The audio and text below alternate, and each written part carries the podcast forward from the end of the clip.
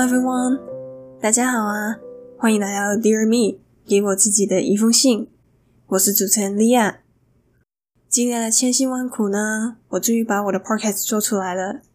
其实啊，我从一月份开始就想要做自己的 podcast，只是呢，我自己有点拖延症，还有一点完美主义，所以就把它拖到现在了。而且啊，当我真的去做的时候，就发现，Oh my god，做一个 podcast 真的比我想象中还要难。像我的这一集啊，前前后后也大概录了快二十次以上了吧。而期间呢，也出现了很多大大小小的问题，啊，实在是太难了。但至少我还是有努力的把它做出来了。但是还是给我一点掌声鼓励好不好？啊，just proud myself，you know。那我的 podcast 呢，主要会以个人成长还有自我疗愈的内容为主。希望大家会喜欢这样子的内容。那另外呢，我也想要用英文跟我的外国朋友说一些话。If you're an English speaker and you don't understand Chinese, but you're still listening to this podcast, I just want to say thank you. I really, really appreciate that. That's mean a lot to me. I was gonna record my podcast in English as well, but you know, English is not my first language. And sometimes I still feel less confident and nervous when I have to speak in English, especially like a public speaking or presentation. But I also want to challenge myself for doing it. So let me know what you guys think. Then I might record in both languages for the next episode. Oh, what if my friend doesn't care because they are not even listening to my podcast? Anyways, this podcast will be focusing on self-love, self-growth, and healing. I will also upload my podcast to my YouTube channel with CC subtitles on, so you guys can have a better understanding of what am I sharing here. I hope you guys will like it, and thank you for your guys' support again. Love you guys!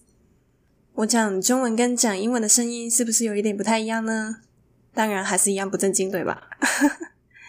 Anyways，我们还是回到今天的主题吧。今天呢，想要跟大家聊一聊的这个主题。 是近年来比较常提到的一个 topic，就是爱自己。因为我们常常都听到别人说啊，爱别人前要先学爱自己嘛。可是如果你去问你身边的朋友，你爱你自己吗？想必很多人都不知道怎么回答这个问题。像我自己也是一样的，我也是近一两年来才学会如何的去爱我自己。那听着这个 podcast 的你呢？你爱你自己吗？你能够很坚定的说出你爱自己的这句话吗？就像我们常常对别人说“我爱你”，可是要我自己对自己说“我爱我自己”，这句话听起来就让人家觉得有点不好意思，就好像爱自己是一件自私又不道德的事情一样。也正是因为大家都觉得爱自己很难，所以如果你现在去 Google 或者是 Social Media 上面 search 一下“爱自己”的这三个字，我相信有很多不同的内容都会跑出来吧，像是一些文章、一些影片。都在提醒我们要如何的去爱我们自己，还有爱自己的重要性。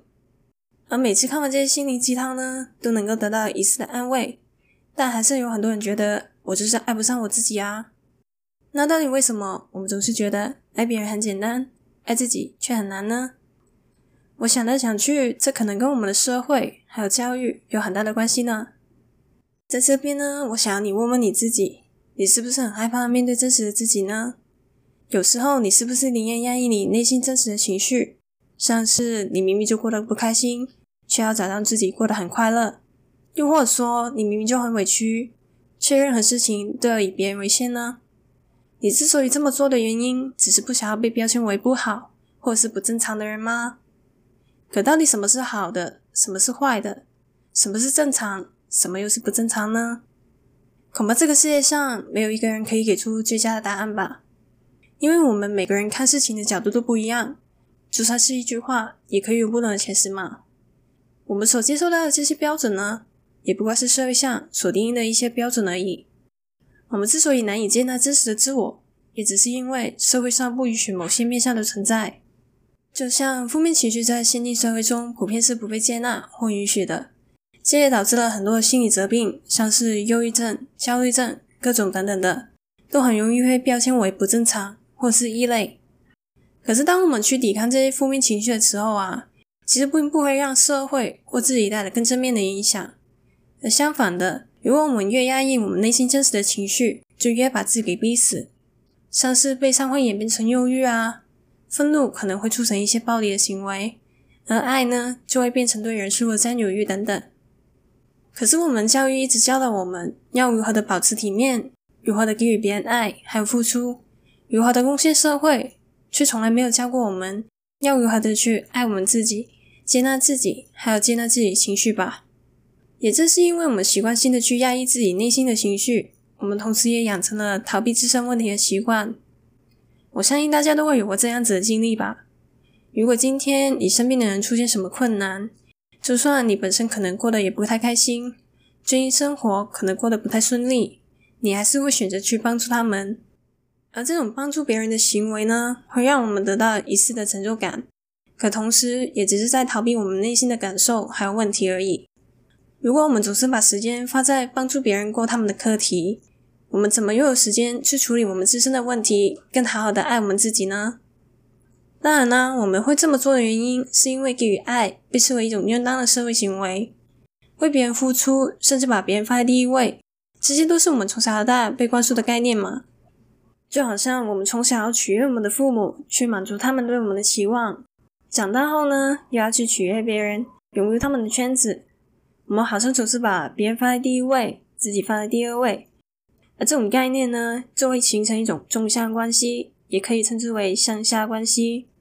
所以别人的想法或是别人的行为，都会对我们自身造成了很大的影响。而久而久之，我们就活在别人的世界和眼光里，我们失去了自我，也失去了爱自己的能力。其实我觉得啊，任何健康平等的关系，都应该建立在横向关系的。我们跟其他人应该是平等的，不应该存在着谁高谁低，谁比较重要，谁比较不重要。唯当我们处在一个平等关系的时候，我们给予的爱才会是丰盛的；而当我们处在一种上下关系的时候，我们给予的爱只会带来更多的匮乏感。如果我们只是想要透过得到某种东西，像是从爱别人身上换取别人来爱自己，可我们自己身上却没有东西可以给出去。那我们所给予的爱，是不是只是一种空洞的形态而已呢？你不是真正的去爱别人，你只是为自己图谋好处而已。当然，也有人说爱自己很难，因为他们从小到大都没有感受过父母的爱。有句话说，幸运的人一生都会被他们的童年治愈，不幸的人一生都在治愈他们的童年。可就像我刚才所说的，我们要如何的去定义什么是幸运，什么是不幸运呢？的确，父母对我们的影响是很深的，但他们不应该是定义你的价值或是人生的人。或许我们真的没有从父母身上得到我们想要的关爱，但并不代表着我们不值得被爱啊。你之所以会有这样子的想法，是因为你把过往的经历给定义了。一件事情会被视为是心理的创伤，还是你人生的经验，都是取决于你怎么去看待他们。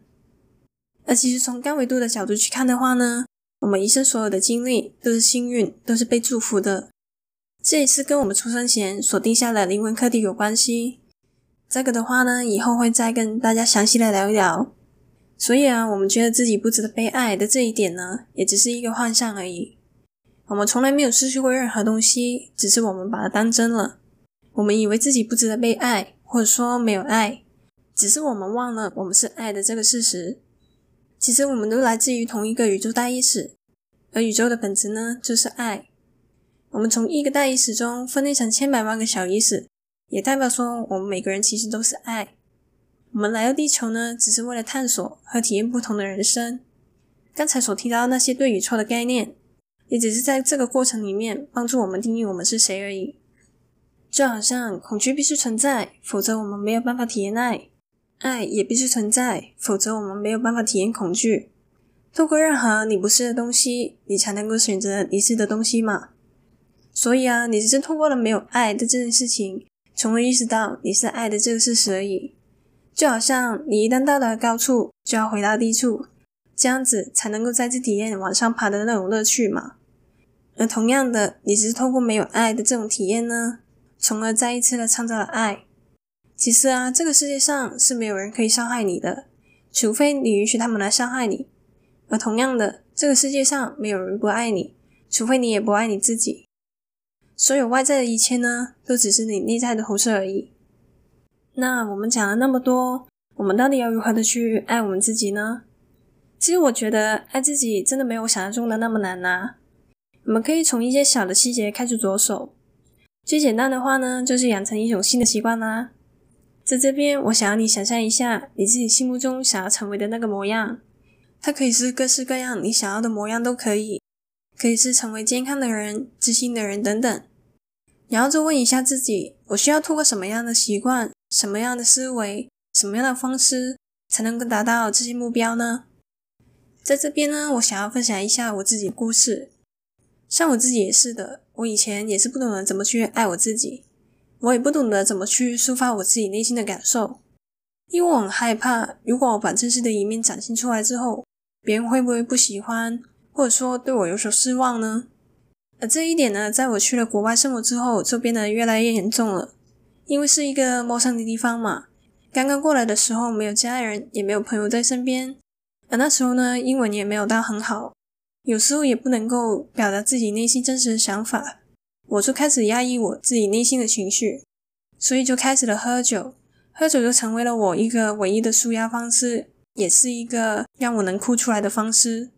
而那时候呢，在我朋友眼中，我就是一个酒鬼，但他们根本不知道背后的原因是什么。不过他们现在应该知道了吧？因为他们应该有在听这个 podcast 吧。而后来呢，喝酒又成为了我逃避问题还有情绪的一种习惯。而直到两年前。大概是二零一九年的年底，我就开始思考：这是我爱我自己的一种方式吗？还是我只是在逃避我自身的问题呢？呃，我也意识到说我的健康出现了问题，我就下定决心我要改变了，我就戒酒了。呃，同时为了让自己变得更健康呢，我就开始了做运动的习惯，也学会了冥想，还有跟自己聊聊天的重要性。而同时呢，我也了解到说，提升自己其实就是爱自己的一种方式。我也培养了阅读还有写作的习惯，或者说去学习一些我一直以来很想要尝试却没有去做的事情。而我做所有一切的目的呢，只是想要成为我心目中想要成为的那个自己。我想要成为那个连我自己也会爱上我自己的人。而在两年后的今天呢，我终于能够很自豪的说出“我爱自己”的这句话了。甚至啊，我朋友说我单身是因为我条件实在是太好了。唉，哭哭啊！好，我们还是要正经一点，好不好？所以啊，当你能够下定决心为你自己做出一些改变之后，你又重新学会怎么去爱你自己了。当你意识到说你不想要什么，你就有勇气去断舍一切不再适合你的人事物，其中包括了活在别人的期望下去证明你自己是有价值的，又或者说你期待别人的爱来满足你内心的空虚。而且当你回望你为自己做出改变的这些过程，你就会从你自己身上得到满满的成就感哦。另外呢，我也想要说一下，培养新的思维不代表说你要强迫你自己正面思考，而相反的，你应该允许你自己内心有不同的声音还有想法。不管这些声音和想法是你所定义好的还是不好的，他们都是真实的你。有时候他们是在提醒你去正视一下你内心一直被忽略的那些问题。而事实上呢，也不存在着某一个面向的你比较好，某一个面向的你比较不好。所有面向的你呢，都是值得被爱的。或许在你眼中看起来不好的地方，却是人家爱你的地方呢。试着放下一些对自己的批判，还有跟自己好好聊个天吧。你有多久没有好好的跟自己聊聊天呢？你是不是总是把时间放在别人身上，忙着处理别人的事啊，忙着跟别人聊天？就算是你一个人待着。你还是在苦恼别人怎么看你，别人喜不喜欢你吗？那这一天的时间里，你又花了多少时间在自己身上呢？当你还在担心别人怎么看你，你就依然属于别人；而当你不再追寻这些外在的认同时，你才能够属于你自己。所以啊，找个时间跟自己聊聊天吧，成为你自己最好的朋友呢，就是你爱自己最好的方式了。好啦，今天的分享就到这里。我希望大家会喜欢今天的内容，也希望你在给予别人爱之前，不要先忘了给自己一份满满的爱吧。我是莉亚，我们下期再见，拜拜。